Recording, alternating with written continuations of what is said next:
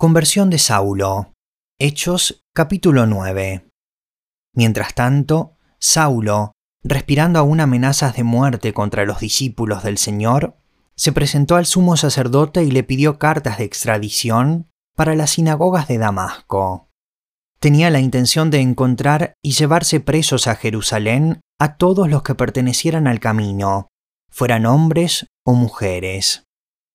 En el viaje sucedió que, al acercarse a Damasco, una luz del cielo relampagueó de repente a su alrededor. Él cayó al suelo y oyó una voz que le decía, Saulo, Saulo, ¿por qué me persigues? ¿Quién eres, Señor? Preguntó. Yo soy Jesús, a quien tú persigues. Le contestó la voz.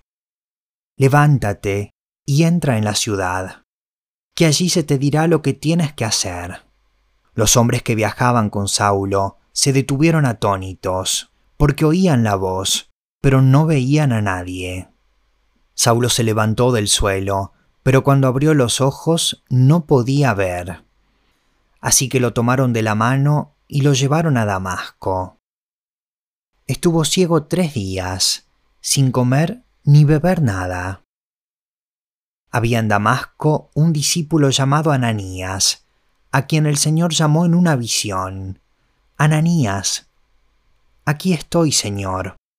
Anda, ve a la casa de Judas, en la calle llamada derecha, y pregunta por un tal Saulo de Tarso. Está orando y ha visto en una visión a un hombre llamado Ananías, que entra y pone las manos sobre él para que recobre la vista.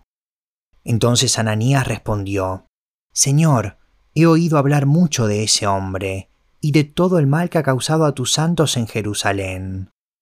Y ahora lo tenemos aquí, autorizado por los jefes de los sacerdotes, para llevarse presos a todos los que invocan tu nombre. Ve, insistió el Señor, porque ese hombre es mi instrumento escogido para dar a conocer mi nombre tanto a las naciones y a sus reyes, como al pueblo de Israel yo le mostraré cuánto tendrá que padecer por mi nombre. Ananías se fue, y cuando llegó a la casa, le impuso las manos a Saulo, y le dijo, Hermano Saulo, el Señor Jesús, que se te apareció en el camino, me ha enviado para que recobres la vista, y seas lleno del Espíritu Santo. Al instante cayó de los ojos de Saulo algo como escamas, y recobró la vista se levantó y fue bautizado, y habiendo comido, recobró las fuerzas. Saulo en Damasco y en Jerusalén. Saulo pasó varios días con los discípulos que estaban en Damasco, y enseguida se dedicó a predicar en las sinagogas, afirmando que Jesús es el Hijo de Dios.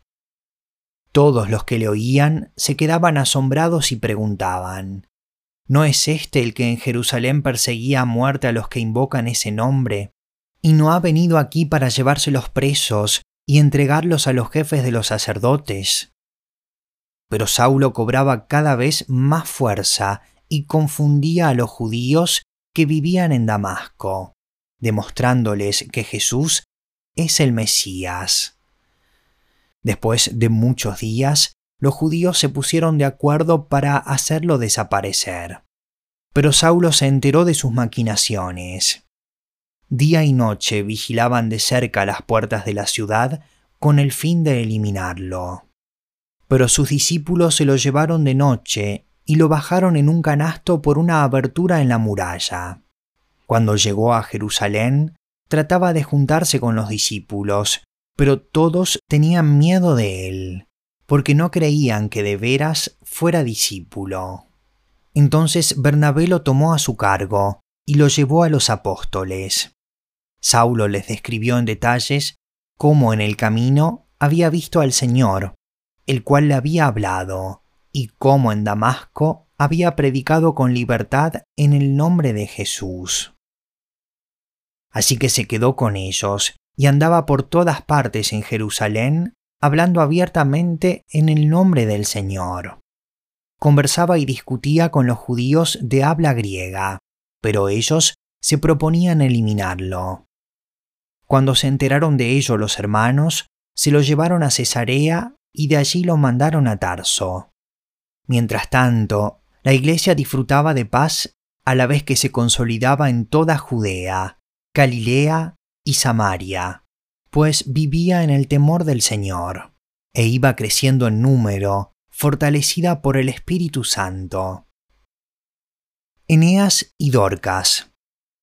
Pedro, que estaba recorriendo toda la región, fue también a visitar a los santos que vivían en Lida.